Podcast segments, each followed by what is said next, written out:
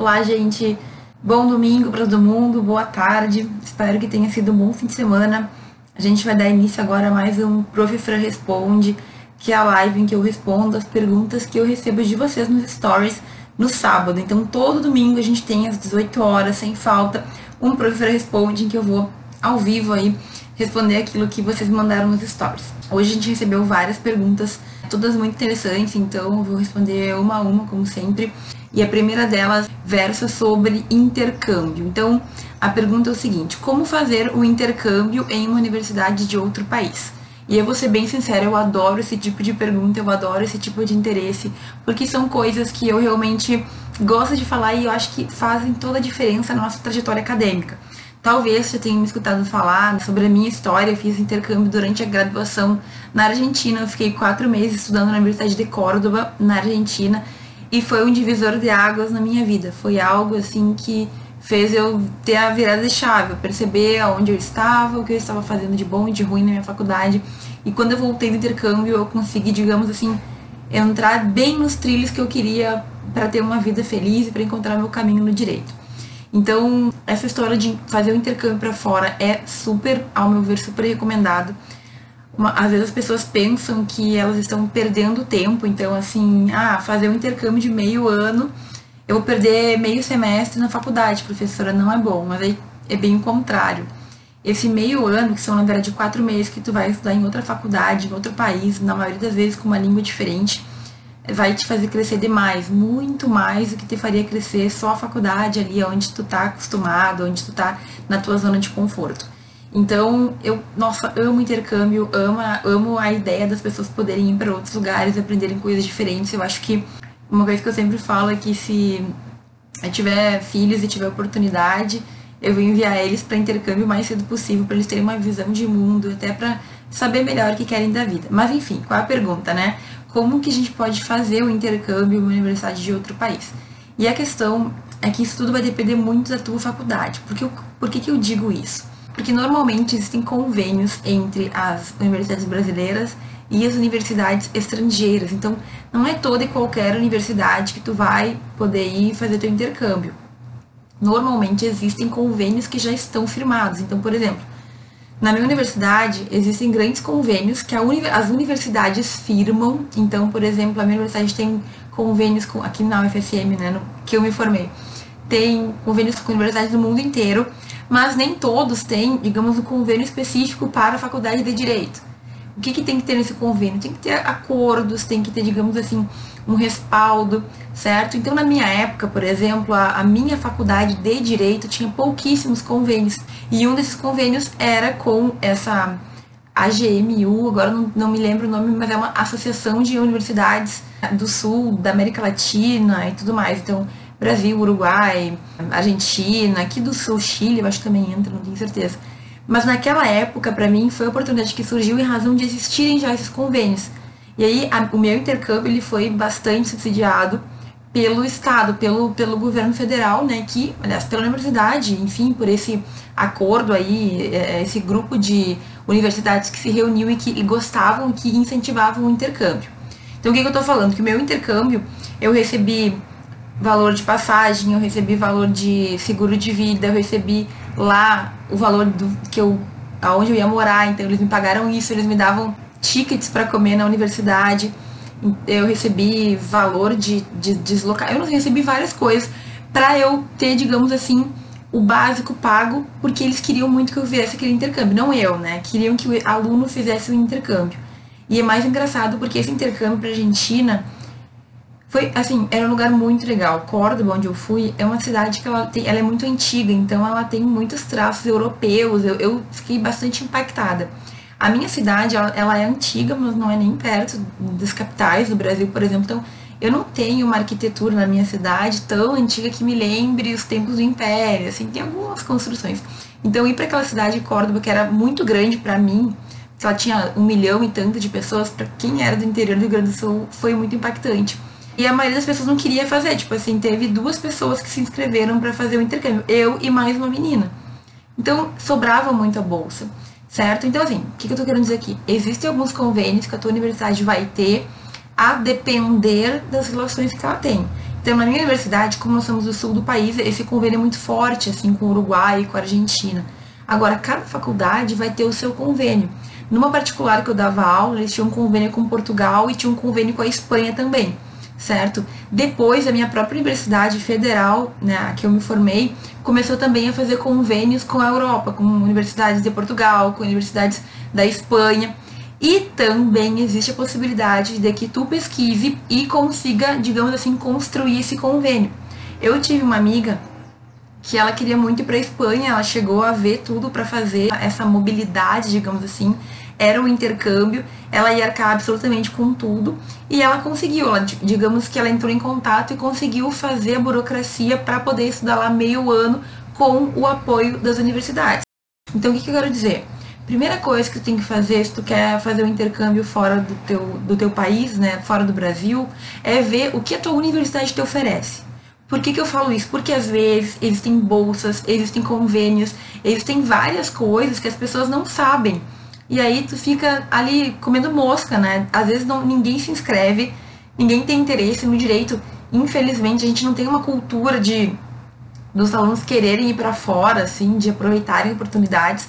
Como eu falei, quando eu fui, tinha eu e mais uma concorrendo, certo? Então era um, foi um intercâmbio muito legal em que eu recebi um baita apoio financeiro, me deram dinheiro para poder me manter lá.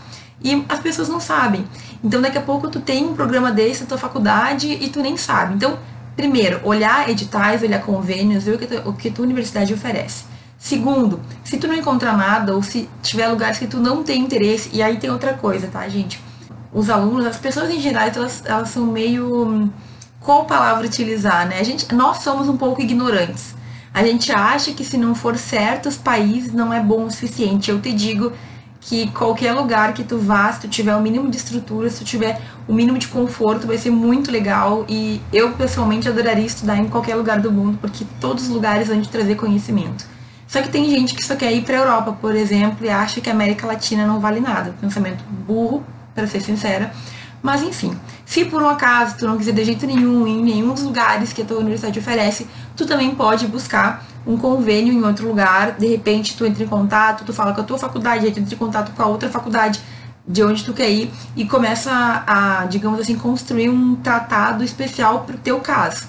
Provavelmente tu vai ter que arcar com os custos. Às vezes existem bolsas também, mas são um pouco mais complicadas então tu vai ouvir muita gente falar de bolsa internacional, de oportunidades, e nem sempre, pelo menos eu conheço poucas pessoas que conseguiram aproveitar. Vale a pena olhar, mas tem que pensar no custo-benefício de de repente ficar um ano, dois anos organizando um intercâmbio para poder ir, quando tu poderia ter aproveitado uma oportunidade que ali já estava pronta pela tua própria faculdade. Então, se não tiver nenhuma, tenta procurar, de acordo com as regras da tua universidade, alguma universidade que possa te receber.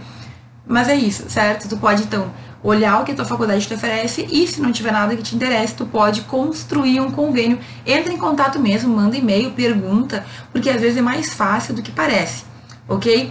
Bolsas que estão prontas nem sempre é tão fácil assim, às vezes demora um pouco mais. Então é tu analisar o tempo que tu tem e poder fazer uma, digamos assim, uma. Sinceramente, olhar o que tu pode fazer ou não. Às vezes a pessoa já está no meio do curso e não tem tempo de fazer toda a burocracia que às vezes o intercâmbio requer, certo? Então, dá uma olhada, confere aí. Eu realmente acredito que grande parte das faculdades tem muitos convênios que os alunos nem ficam sabendo. Então vai direto lá na coordenação, na secretaria do teu curso, pergunta o que se oferece, pergunta o que tem, porque às vezes tem muitas oportunidades e a gente não fica sabendo. Esses dias eu recebi uma mensagem de uma aluna que me falou exatamente isso. Parece que as informações não chegam até a gente. E no meu caso foi muito assim, eu descobri que tinha esse intercâmbio muito por um acaso, estava passando num corredor que tinha o edital colado de qualquer jeito, ninguém tinha visto assim. E uma amiga minha viu, me, me avisou, eu me lembro que foi uma, uma coisa do tipo, tive que fazer de última hora, tá, faltava um dia pro fim do prazo, eu me inscrevi assim, de uma hora para outra. Então é bem comum a gente nem ficar sabendo das coisas, sabe? Isso é bem triste. Mas vai te informar, se tu quer fazer um intercâmbio, vai atrás. Assim como tudo que tu quiser fazer na tua faculdade, se tu não for atrás, buscar informação, descobrir e, digamos assim, construindo teu caminho, não tem, é difícil as coisas caírem de mão beijada. Mas depois que tu descobre, que tu entende um pouquinho, eu te digo que fica bem mais fácil, a gente já sabe como funciona. As pessoas, elas não têm problema normalmente em nos explicar, elas simplesmente não vão ficar falando para todo mundo, olha, tem intercâmbio, olha, tem intercâmbio. Mas tu vai lá, a secretária, normalmente o que ela souber, ela vai te passar, o coordenador também. Então é uma questão de tu ir atrás, certo? Assim como tudo na faculdade, tu que tem que ir atrás do que vai te ajudar e do que vai te fazer crescer, tá bom? Então, como fazer o intercâmbio? Tu tem que ver a parte formal primeiro. O que a tua universidade tem para te oferecer e quais são os convênios que já estão construídos e se não der certo, aí tu vai poder ir atrás e tu mesmo construir esse convênio, conversando com as universidades e vendo o que tu pode conseguir. Certo? Super recomendo intercâmbio, intercâmbio é uma coisa que mudou a minha vida. Então eu acho que o mundo inteiro deveria fazer intercâmbio, até porque a nossa mente, ela, a nossa vida, ela abre, assim. Tu começa a ter uma perspectiva muito diferente das coisas que antes tu não tinha tido. Ok? Agora uma pergunta sobre TCC em que período da faculdade é bom começar a elaborar o TCC. Eu fiz uma postagem na terça-feira passada que eu falava um pouquinho sobre o TCC. O que é o TCC? É o trabalho de conclusão de curso ou o trabalho de conclusão, que é uma obrigatoriedade, todas as faculdades têm que ter um trabalho de conclusão, ali nas diretrizes do MEC está escrito isso, mas cada faculdade vai ter, digamos assim, o seu regramento. Algumas faculdades obrigam a fazer uma monografia, outras faculdades determinam que pode ser um artigo. Cada uma vai ter as suas regras, mas que sim, a gente vai ter um trabalho, a gente vai ter. Eu fiz uma monografia, na minha universidade tem monografia, em outras faculdades particulares já se está acertando, aceitando os artigos, mas é tudo assim, é um processo que vai sendo feito aos poucos. O que é importante que tu saiba as regras da tua instituição. E aí, a questão de quando é, quando é bom começar, ela é bem relativa, né? Como tudo no direito. Obrigatoriamente, as pessoas fazem no último ano. As faculdades que eu dei aula, as faculdades que eu estudei, era ou no último, no penúltimo semestre, ou ali a pessoa ela começava um pouquinho antes o projeto e defendia no, digamos, começava no oitavo e defendia no nono, ou começava o projeto no nono e defendia no décimo. Então é um trabalho de conclusão por causa disso, obrigatoriamente tu vai ter que fazê-lo, né, se tu não fizer antes, durante ali o teu período final da faculdade. Mas na maioria das faculdades existe uma permissão de que tu faça antes. Eu, por exemplo, fiz o meu TCC antes do normal. Por quê? E olha só, isso está emendado com a pergunta do intercâmbio. Quando eu fui para o intercâmbio, eu estava no sétimo semestre, oitavo semestre. Quando eu voltei, eu estava no sétimo, oitavo semestre, então eu perdi meio ano. E eu decidi que eu iria ficar mais tempo na faculdade para fazer mais pesquisa, para conseguir construir um currículo, para sair melhor preparado. Porque se eu saísse daquela forma, eu ia ser uma pessoa totalmente perdida no mundo.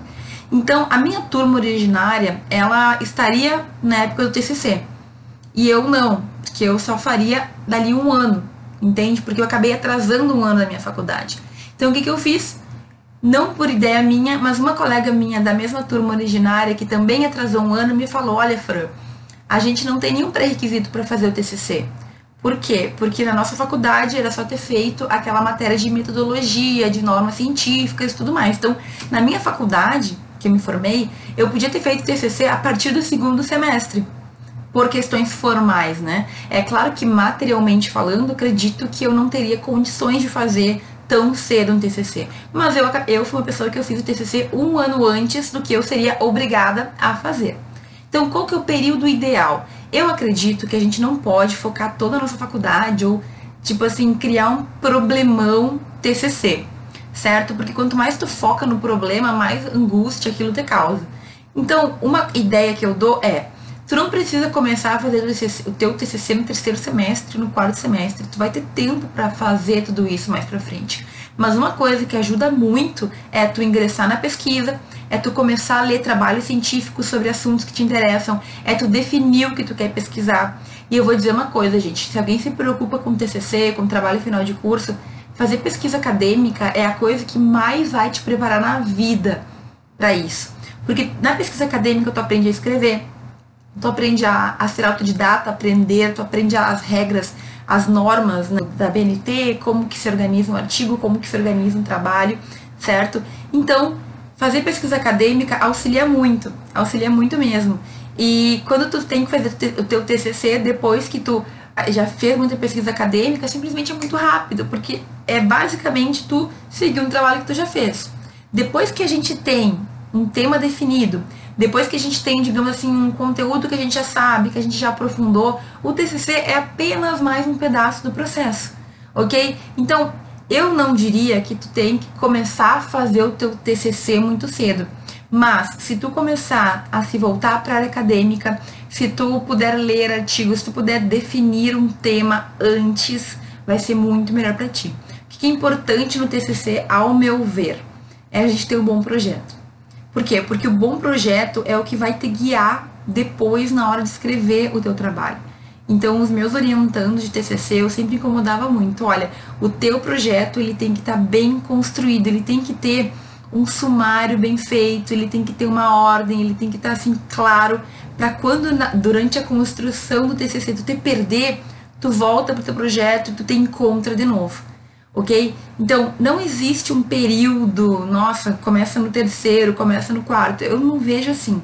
Eu vejo que tu tem que ir construindo o teu caminho para quando chegar aquele momento tu já está preparado. Os alunos que mais sofrem para fazer TCC e trabalho de, de conclusão de curso são aqueles que nunca pegaram para escrever nada. Sabe? Aqueles que simplesmente ficaram a faculdade inteira só estudando, sentados na cadeira, às vezes estudando mal, e daí na hora de escrever é um sofrimento. Mas assim, TCC não precisa ser tão sofrido não é tão difícil assim. Na minha faculdade tem que ter 40 páginas. Nossa, 40 páginas. Não é nada 40 páginas, gente. Quando tu realmente te dedica a alguma coisa, escrever 40 páginas é bem tranquilo. Mas é claro, quanto mais acostumado tu tá com aquilo, melhor. Tem gente que quer tirar o TCC da grade curricular da faculdade. Por quê? Porque é um desespero para algumas pessoas. Só que eu te digo, assim como tudo na faculdade, se tu for te preparando, na hora que chega o momento, tu não tá desesperado tudo vai bem tranquilo. Dá para fazer um TCC muito bom com um semestre de faculdade. Dá para fazer um TCC muito bom se tu tem um projeto bom, se tu tá organizado, se tu sabe alguma coisa sobre o tema, se tu sabe por onde andar, se tu tem, digamos assim, facilidade em, em lidar com a escrita, com as normas acadêmicas. O meu TCC foi super tranquilo. Eu já estava há algum tempo na pesquisa, digamos, eu comecei a pesquisa quando eu comecei o projeto. Então poderia ter sido ainda melhor, mas de qualquer forma, na hora que eu escrevi meu TCC, minha monografia, né, eu já estava bastante habituada, então foi uma coisa que, óbvio que dá trabalho, mas que eu fiz com tranquilidade. E pode ser assim com qualquer um, só que tu tem que, obviamente, ter preparado durante o caminho. Então, antes de começar a fazer o TCC, eu recomendaria que a pessoa começasse na vida acadêmica, na pesquisa acadêmica. É um conselho importantíssimo que todo mundo deveria fazer pesquisa acadêmica, porque a gente cresce demais, a gente aprende muito, a gente a gente vira outra pessoa, a gente vira um profissional de outro nível. Ok? E depois só te agrega. Ninguém perde por fazer pesquisa, só ganha quando faz pesquisa. É possível mudar da faculdade particular para a pública? Sim, certo? É possível, mas isso vai depender de faculdade para faculdade. Eu conheço a realidade aqui da minha faculdade, certo? Então, aqui na minha faculdade, nós tínhamos muitas vagas sobrando na faculdade pública. Então, eles faziam ingresso e reingresso de alunos de outras faculdades, de faculdades particulares. Na minha região tem umas seis faculdades particulares e a faculdade federal. Então, assim, de direito, né? A gente tem, na minha região, a gente tem muita faculdade de direito. E existia um, uma grande demanda de alunos que vinham de, de outras universidades, faculdades particulares, que gostariam de entrar na faculdade pública certo? Então, o que foi criado aqui foi um edital de seleção, digamos assim, uma maneira de se selecionar objetivamente, porque digamos que tinha cinco vagas ou dez vagas, e aí 50, 60 pessoas se inscreviam para tentar essa vaga. Eles tiveram que criar uma maneira de selecionar essas pessoas. Então, a universidade ela faz um processo grande para as pessoas se inscreverem e a faculdade aqui aplica uma prova e aí tem várias fases. É. Às vezes eles analisam as tuas notas anteriores, às vezes tem que fazer uma prova, enfim, várias fases. E quem passar nessa seleção vai entrar para a faculdade, certo? Vai aproveitar aquelas vagas remanescentes que eles chamam. Só que assim, bem sinceramente, esse processo, pelo menos aqui, ele é mais difícil que passar no Enem, no vestibular eu falo que eu já não sei mais como é que funciona o processo seletivo para se entrar nas faculdades, porque há muitos anos eu não lido com isso. Na minha época, eu fiz um processo seletivo da minha universidade, tipo um vestibular seriado, que não era um único, era durante três anos do ensino médio, E o vestibular também eu fiz, mas eu acabei optando pro outro, mas enfim, era tudo pro vestibular e era mais fácil tu passar pelo vestibular do que tu passar nessa prova de transferência. Porque é muita gente querendo transferência para poucas vagas e tu vai ter um, uma prova de jurídica, é uma prova que vai analisar o teu conhecimento jurídico. E ainda por cima, essas vagas remanescentes nem sempre elas podem, elas vão entrar com, como se fossem alunos de ingresso. Porque às vezes tu não consegue fazer matrícula, falta lugar na turma, tu não tá numa ordem correta, enfim. O que, que eu digo, né? É possível, mas cada faculdade vai ter o seu edital, a sua forma, cada federal vai ter a sua maneira de organizar isso. Então é bom que tu pesquise, que tu veja qual é o melhor, o melhor caminho às vezes vale mais a pena fazer um Enem, fazer o vestibular, não sei, do que do que fazer essa prova de transferência. Até porque se tu entra como aluno inicial, digamos assim, tem a tua vaga inteira e tu pode aproveitar muitas cadeiras que tu já fez, ok? Tu não vai ter que começar e fazer tudo de novo, tu pode aproveitar as cadeiras que tu já fez, mas é uma coisa que depende muito de faculdade para faculdade, de situação para situação. Aqui era uma prova bem difícil, não era muito fácil de entrar e nem sempre era a melhor saída. Às vezes teria sido melhor que a pessoa ou concluísse na particular, porque faltava muito pouco, ou então fizesse uma prova para entrar como iniciante, mesmo como ingressante, e não como ingresso, que ingresso que eles têm, mas as outras nomenclaturas. Porque tu acabava perdendo muito, era muito difícil, e enfim, virava mais um estresse do que uma solução para a vida, ok? Vai depender muito disso daí. Dica para melhor fixar o assunto. Gente, eu sempre falo que a melhor forma da gente fixar um assunto é por meio da repetição, certo? Então, eu falo por mim. Durante meu ensino médio, eu estudei muito, muitas coisas, muitos conteúdos, e a maioria deles que eu nunca mais toquei, eu não, eu não sei. Fórmula de Bhaskara, questões de física, de química, eu mal sei lá o H2O, algumas coisinhas, o carbono, e olha que eu estudei muito, muito, muito.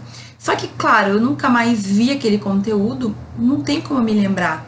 E o nosso cérebro, tirando algumas poucas pessoas que têm uma memória incrível, ele tende a ir deletando arquivos da nossa mente. Então, aquilo que tu com frequência vê, ele entende que é importante, ele vai mantendo.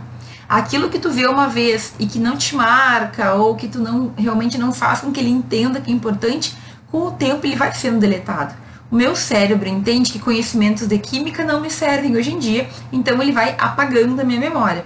Agora, se eu tivesse com o tempo revisado meus conteúdos, se eu tivesse entrado numa faculdade de química, enfim, continuado a ver esse tipo de conteúdo, eu teria fixado melhor, certo? Então, aqui no direito é a mesma coisa. Para que a gente consiga fixar bem um conteúdo, a gente tem que ter um sistema de repetição. O que, que eu entendo que é uma boa ideia, né? É tu entender o método que funciona para ti. Tem gente que gosta mais de ler e ir marcando, tem gente que gosta de fazer resumo, que é uma boa ideia. Tem gente que gosta de ir falando e lendo, explicando pro cachorro. Cada um de nós tem o seu método. Eu tenho um vídeo no YouTube, uma live, que eu explico exatamente como a gente define esse método, ok? E aí? E aí que tu tem que encontrar o teu método, mas fazer uma forma, encontrar uma forma de repetir com frequência aqueles conteúdos. Eu gosto muito da ideia de tu criar o teu próprio material, seja ir marcando no livro e depois tu só revisa o que tu marcou, seja fazer os teus esquemas, os teus resumos, mas ter, digamos, um tempo em que tu vá revisando aquilo. E revisar também não precisa ser só leitura. A gente revisa conteúdos fazendo questões, ok? Então eu reviso conteúdos que eu não vejo há séculos fazendo questões. O que eu errar, eu vou lá e vou ver por que eu errei. O que eu acertar, legal, eu ainda assim vou verificar os, nos comentários quais são as respostas e por que, que foi assim ou foi assado. Então, a gente tem que ter um método para revisar com frequência. Claro que não tem como a gente revisar a faculdade inteira, o tempo inteiro, mas, só para dar um exemplo, tinha um, um conhecido meu que ele passou para a Procuradoria da República, que é um concurso dificílimo, um dos mais difíceis do Brasil hoje, certo? E ele tinha um método que era o seguinte: ele ia estudando o conteúdo e ele ia fazendo os resumos cada vez que ele fosse estudar, digamos que era direito constitucional, ele ia fazendo um caderno de direito constitucional. Cada vez que ele ia, que ele ia estudar mais constitucional, antes de estudar, ele relia o caderno inteiro dele. Chega uma hora que não tem como tu não lembrar. É trabalhoso? Sim. É pesado? É. Mas é que não existe, né, gente? A gente tem que sentar e estudar. Esse é o único método de a gente conseguir de verdade entender, compreender é ter uma organização, é todo dia tu sentar, tu poder, tu poder revisar, tu conseguir olhar novos, novos temas também. E tudo isso vai depender da nossa organização. Mas assim, se tu consegue reservar algumas horas do teu dia, de segunda a sexta, para fazer isso, não tô nem falando de fim de semana, tu vai ter um crescimento incrível. O conhecimento tu consegue reter muito mais do que se tu não fizesse. Tem gente que se engana, né? Hoje eu vi um meme dizendo assim, ai, que inveja daqueles que sentam na aula, não copiam nada e só aprendem pelo professor falando. Eu nunca conheci ninguém assim. Eu não conheço ninguém que só sentava na aula, ouvia e decorava tudo. Até porque direito é muito detalhe. Então, se tu é assim, tu faz parte de uma porcentagem mínima da, da população. A maioria de nós precisa sentar, escrever, revisar, reler, voltar no conteúdo, ler de novo. Então, aceita que é melhor, faz o teu método de revisão, pode ser resumo, pode ser marcado no livro, pode ser questões, é um bom método também, escolhe e todo dia tu vai dando uma revisada. Eu falei, né, nessas férias seria ideal todo mundo fazer um pouquinho de questão, uma por dia. Que é uma questão por dia? No final do ano tu vai ter feito um monte de questões e tu vai ter aprendido um monte de coisa, revisado um monte de coisa. E eu vou dizer, quando a gente erra uma questão, a gente fica de cara e a gente não esquece mais certo? É uma boa, é um bom método para a gente não esquecer. E aqui tem uma outra pergunta que é muito similar, que é como absorver melhor o conteúdo para ter conhecimento e alcançar boas notas. E aqui é importante que eu deixe claro que nem sempre a gente saber o conteúdo nos garante bem numa prova. E nem sempre tu ir bem na prova diz que tu sabe o conteúdo, certo? Então olha só, às vezes tu deu sorte. Às vezes tu não sabia nada, mas caiu umas coisas que tu sabia, ou tu conseguiu dar uma enrolada no professor, tu tirou uma nota boa. Às vezes tu sabia todo o conteúdo, mas caiu uma coisinha que tu não lembrava. E aí tu tirou uma nota ruim. Então é diferente a gente aprender pra vida, a gente estudar, a gente ter conhecimento e tirar notas boas. Normalmente, quem sabe, quem estuda, tira nota boa. É o normal, é o mais comum. Agora, não é sempre. E por que, que eu digo isso? Porque a avaliação ela é um pouco diferente do conhecimento. Pode ser que numa ou duas questões tu não tenha entendido, pode ser que em uma ou outra questão tu, tu simplesmente não conseguiu interpretar, pode ser que tu tenha esquecido. Então, por exemplo, para concurso, quem vai fazer concurso aprende a lidar com a banca do concurso. Tem banca de uma maneira, tem banca de outra maneira, tem banca que gosta de cobrar com determinadas palavras, ou com muito texto, ou com pouco texto. Então, quem faz concurso, além de se preparar no conhecimento, também se prepara para a banca. E na faculdade é parecido, porque a depender do professor, tu vai ter uma avaliação mais justa, menos justa, ou que tu te dá melhor, ou que tu te dá pior. Então toma cuidado, tá? A gente estuda, a gente aprende, mas tu tem que também saber como o teu professor vai te cobrar. É por isso que eu falo que é muito interessante a gente pegar provas anteriores dos professores e estudar por meio dessas provas. Eu sempre dava, dentro do possível, as provas dos semestres anteriores para os meus alunos, que daí eles não precisavam ficar pedindo para colega e eles eram obrigados a estudar. E quando fazia a minha prova, eles já sabiam como era a minha prova, entende? A gente tem hoje muitas possibilidades de estudar por questões de concurso. É uma maneira incrível, muito boa, de a gente se preparar também certo? Então, alcançar boas notas não, não nem sempre, não é 100% atrelado ao teu estudo. Isso é importante que a gente saiba. Às vezes tu sabe muito conteúdo e tu não consegue estar bem numa avaliação, às vezes tu não sabe nada, tu tem sorte, tu vai bem. Tudo é muito relativo, ok? Mas não adianta é buscar aprender, é buscar ter o conhecimento contigo, é buscar explicar aquele conhecimento. Explica para um colega, explica para ti no espelho, explica para teu cachorro, teu boneco aí de, sei lá, o teu ursinho de pelúcia. Quando a gente tem o conhecimento, a gente consegue explicar, é porque ele realmente está com a gente. E aí, tirar boas notas é, vai ser uma consequência, mas a gente também tem que saber lidar com isso. Não é porque tu foi mal no prova que tu não sabe o conteúdo. Às vezes foi uma, uma sorte ali misturado com um dia ruim, enfim. O que eu quero dizer é que nem sempre a gente tem essa ligação obrigatória entre ter conhecimento do conteúdo e boas notas para tu conseguir ter o conhecimento e ter boas notas, tu tem que saber, tem que dominar, digamos assim, além do conteúdo, também a maneira. Às vezes tem pessoas que não conseguem ficar tranquilos em prova. Tem gente que passa mal, que sua frio, que tem dor de barriga, que começa com a boca seca, que fica tonto. Calma, gente, isso também é controle emocional. Você tem que dominar os dois lados para conseguir ter um bom desempenho. Imagina nervoso numa prova, que situação, né? A gente não consegue se concentrar, é difícil tu ficar ali com a tua, digamos, com o teu foco, é difícil. Então, calma, tá? Primeiro, o estudo para vida, o estudo para conhecimento é uma coisa que tu sente quando tu tem. Tu sabe quando tu sabe em conteúdo. Não vai ser com todos. Tem conteúdos que a gente vai se esforçar muito, parece que não entra na cabeça, faz parte, ok? Mas não está exatamente ligado às boas notas, existem dois pontos diferentes aí. É verdade que se decora as leis, até porque as leis estão sempre mudando. Então, a necessidade, muita pessoa já justificou, já fez uma, uma pergunta elaborada. Esse, gente, é um, é um dos mitos que eu trato como faculdade de Direito. Né? Tem um vídeo no YouTube que eu fiz que são mitos da faculdade de Direito. Muita gente pensa que o estudante de Direito ele decora leis. E isso não é verdade, até por ali, certo? Porque o que é mais importante para um estudante de Direito? É ter o conhecimento da base é ter o conhecimento dos princípios, é entender como funciona determinado ramo da faculdade, ok? Constitucional, por exemplo. É claro que com o tempo, com o manusear, tu vai decorar alguns artigos, é impossível. Mas não quer dizer que a gente tem que decorar a Constituição, ok? Tu não tem que saber decor. Até porque na tua vida real, profissional, de trabalho, quando tu não lembrar de alguma coisa, tu vai abrir o código ou tu vai consultar no computador e tu vai simplesmente relembrar aquilo que tu não te lembrava, certo? Só que existem situações em que a gente tem que decorar a lei. Então, por exemplo, na prova da OAB, existem muitas questões que são decoreba de lei. Alguns professores ainda hoje fazem provas que são decoreba de artigo de lei também. Então, embora não seja o essencial, né, o conteúdo raiz, digamos assim, da nossa faculdade, embora a gente não não tenha que decorar em todos, embora eu também não defenda que a gente decore, em alguns momentos a gente vai ter que decorar, ok? E sim, esse raciocínio tá certo. Por quê? Porque as leis mudam, o que não muda são os princípios, o que não muda é a base. Mas em alguns momentos a gente vai acabar tendo que decorar e em outros momentos a gente vai decorar de tanto que a gente lida com isso. Uma pessoa que só lida lá com tal código do consumidor, código civil, código penal, querendo ou não, tu decora. Tu decora o artigo, tu decora o que, o que ele fala, tu decora tudo.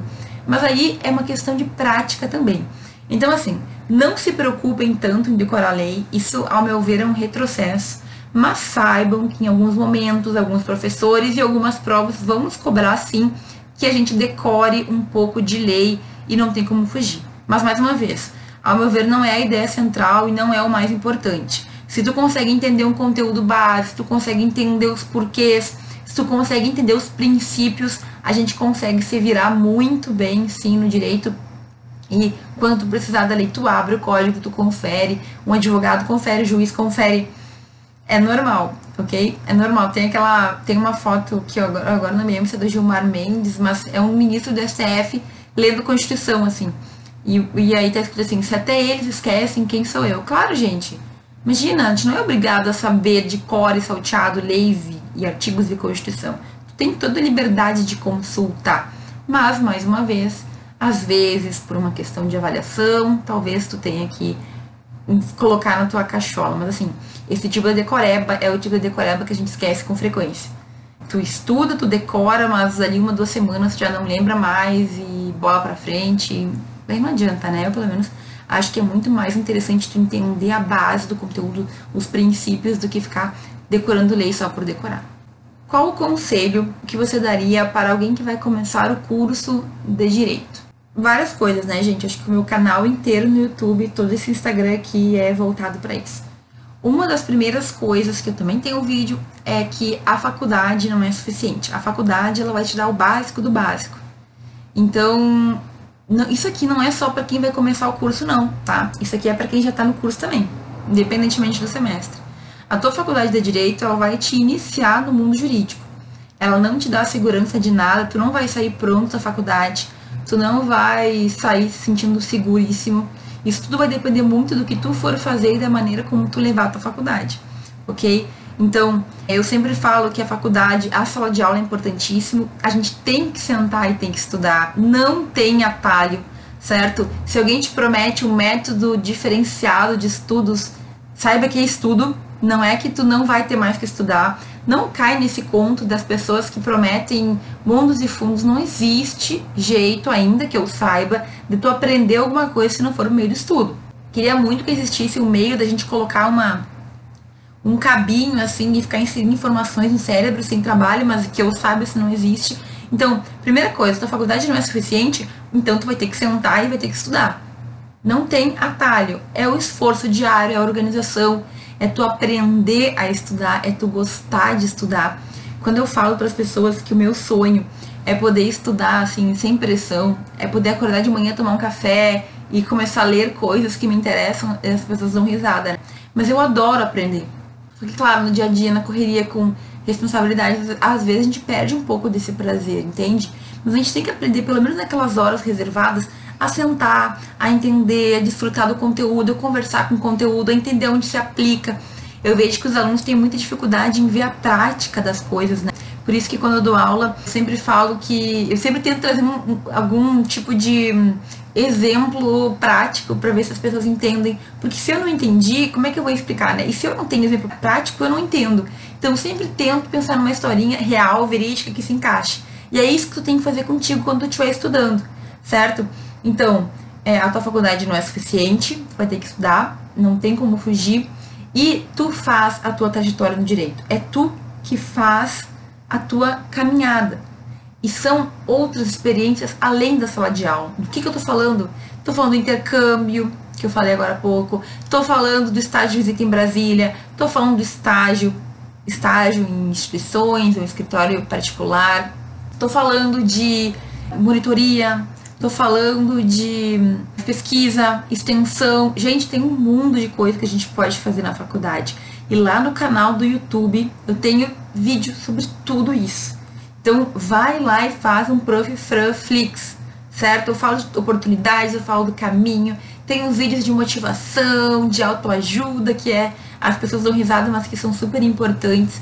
Vai lá. Então, acho que para resumir o conselho para quem vai começar o curso é ir no meu canal e olhar todos os vídeos. Eu lembro vocês que vocês podem olhar no modo acelerado.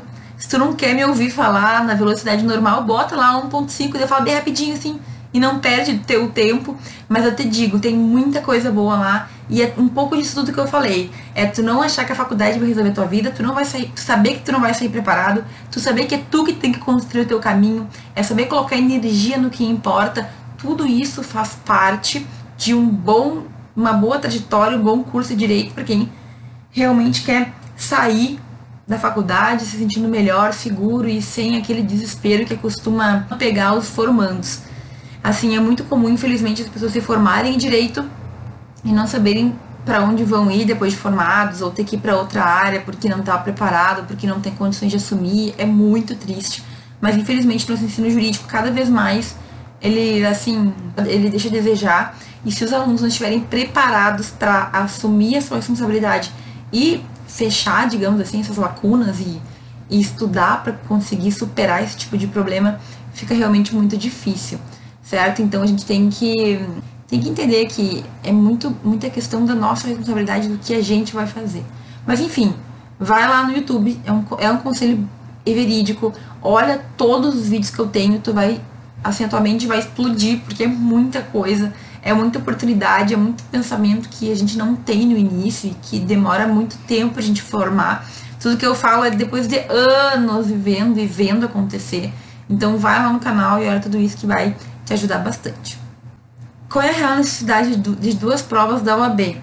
Uma não seria óbvio, imagino que está se referindo à questão de, das duas fases, né?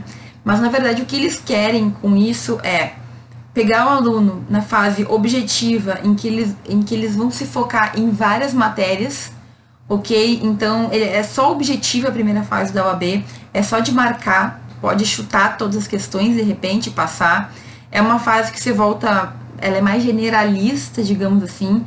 Tu vai fazer um estudo de muitas matérias e quatro, cinco, sete questões de cada uma delas.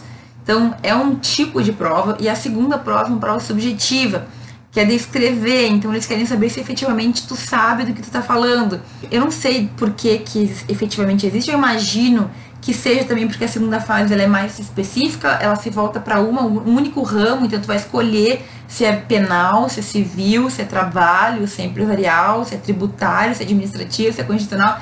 Tu escolhe, aí tu tem que aprofundar o conhecimento em uma dessas áreas e tu vai ter que provar que tu sabe escrever, que tu sabe o que é uma petição ou que tu sabe das peças básicas de um processo naquela área, que tu consegue encontrar respostas no código. Não sei se teria como fazer tudo isso em uma única prova. Na verdade, toda a prova da OAB ela é questionável em vários momentos e de diversas formas, certo? Mas, enfim, é um modelo que a gente tem, né? Antes a gente ficar. É que existe muita, existe muita reclamação da prova da OAB. Mas eu sempre falo, quem não fez a prova da OAB odeia a prova da OAB, não quer a prova da OAB. Aí quem faz a prova da OAB e passa, quer que mantenha a prova da OAB. Aí todo mundo tem que fazer a prova da OAB. Então, é muito complicado. Eu percebo que as pessoas têm posições diferentes a depender do momento da vida, certo? Sobre essas duas, não sei exatamente. Eu acho que eles querem, de uma certa forma, ter o máximo de conhecimento daquele aluno. Então, aqueles alunos que já não passam na primeira fase, que seria uma fase mais, entre aspas, mais objetiva, eles já nem passam para a segunda, que é o momento que eles vão ter que dar mais atenção para as correções. Embora também as correções da OAB, da, dos, dos exames da OAB, sejam bastante questionáveis, a questão de gabarito das provas de segunda fase. O que é a segunda fase? Tu tem que escrever uma peça processual e responder perguntas com base nos códigos, que tu pode usar o código. Então, se a gente para para pensar friamente, não é tão difícil assim.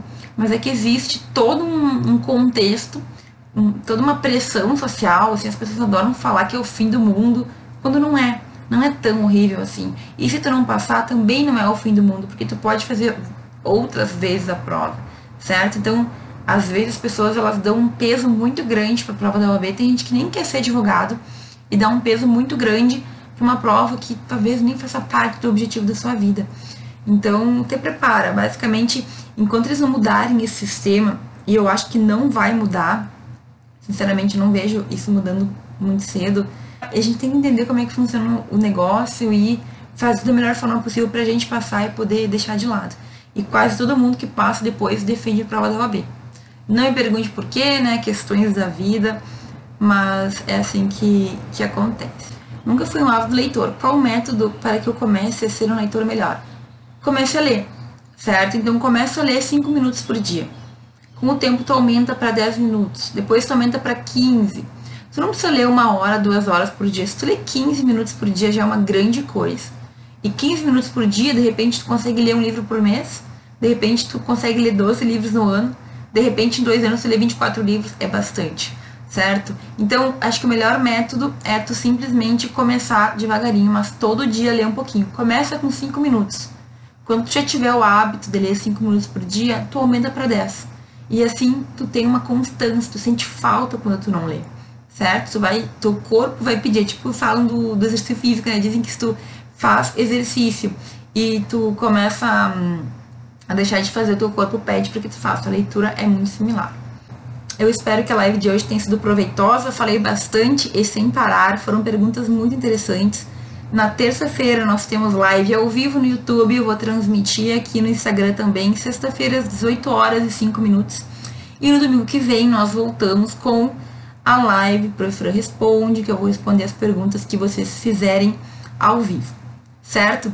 Um bom final de domingo para todo mundo. Desejo que seja um domingo incrível e que a semana comece muito bem hoje, né, e amanhã também com a segunda-feira que tem que ser amada por todos nós. OK? Um beijo grande e a gente se vê no próximo domingo.